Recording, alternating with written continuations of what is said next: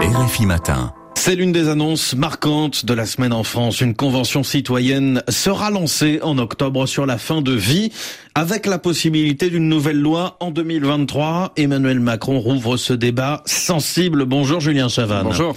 Notre chronique politique comme chaque week-end. Julien, pourquoi le chef de l'État prend-il le risque de s'attaquer à ce chantier maintenant? Eh bien parce que c'est justement le bon moment. Emmanuel Macron, vous le savez, ne sera plus président en 2027. C'est son dernier quinquennat à la tête du pays et il pense déjà certainement à la trace, au souvenir qu'il laissera après son départ. Et les réformes sociétales sont bien souvent celles qui restent en mémoire, celles qui marquent un mandat.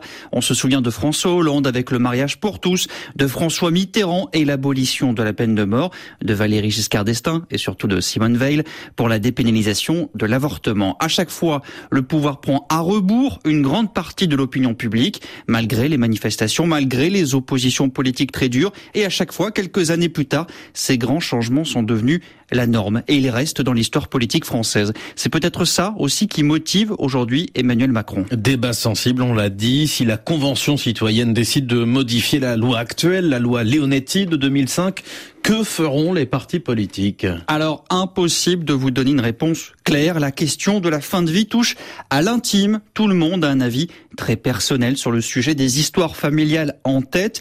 Il n'y a donc pas de position unique et officielle dans les groupes politiques.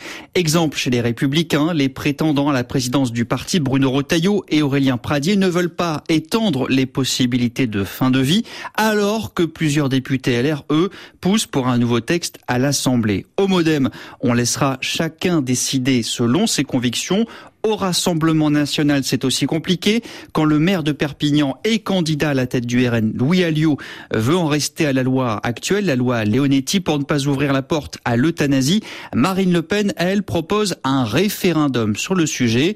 Et puis à Horizon, le parti d'Edouard Philippe, un cadre souhaite aussi un vote des Français sur le sujet. Ce serait un référendum noble, explique ce député, car ce ne serait pas un vote pour ou contre Macron.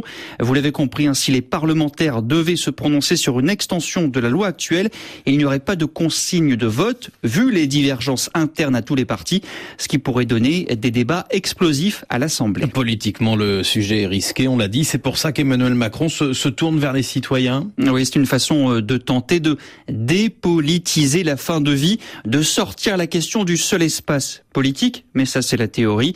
On a vu avec la Convention citoyenne sur le climat que l'opération s'est retournée contre le chef de l'État, accusé d'inaction climatique pour n'avoir pas repris toutes les propositions faites par les citoyens. En privé, Emmanuel Macron se garde bien de donner son opinion personnelle, mais il l'assure, ma conviction, c'est qu'il faut bouger sur la fin de vie. Affaire à suivre. La chronique politique toutes les semaines. Merci Julien Chavannes. Très bonne journée.